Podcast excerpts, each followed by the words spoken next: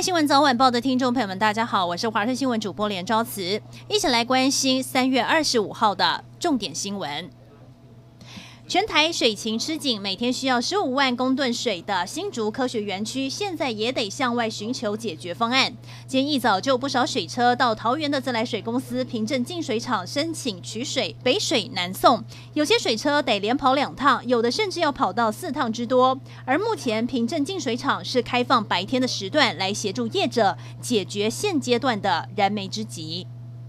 中南部的听众朋友要特别注意了，接下来一个礼拜都不会下雨，在这么需要水的时候呢，梅雨还有可能会迟到。气象局表示了，从今天开始，西半部天气稳定，晴时多云，只有在下周一微弱锋面掠过台湾北部，降雨也只在北海岸东北部而已。这样的天气对中南部的水情相当不乐观，大家真的要节约用水。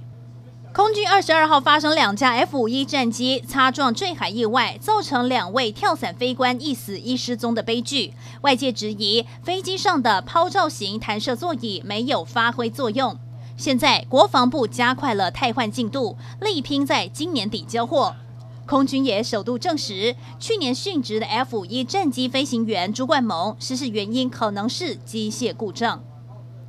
国内开打 AZ 疫苗之后，出现第一例不良反应个案，传出北部医院一名四十多岁的护理师，在二十四号早上接种了 AZ 疫苗十秒之后，出现了急性过敏反应、全身起疹、心悸等反应，医师立即给予气管扩张剂紧急抢救，送进加护病房观察。院方在今天上午紧急声明证实此事，但强调是打疫苗后五分钟出现的不良反应，也按照了标准作业流程来救治。而这名护理师也在今天上午平安出院了。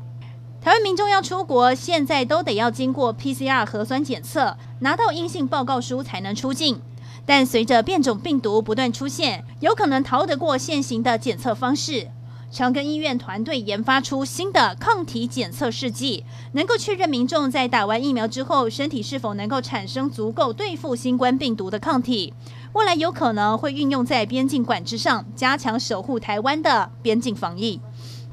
接下来带您揭开原生饭店的神秘面纱。尘封五十年的东密道今天正式开放参观，全长六十七公尺，共有八十四个阶梯，设计迂回弯曲，可以避开追兵和子弹，是当年为总统设计的秘密通道。出了密道之后，还有秘境等着民众来探访。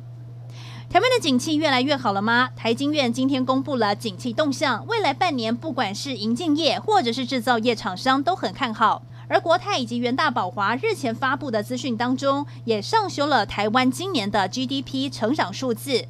不过，台经院也提醒，在中国宣示要扩大扶植半导体产业之后，台湾人才被挖角的压力也随之而来。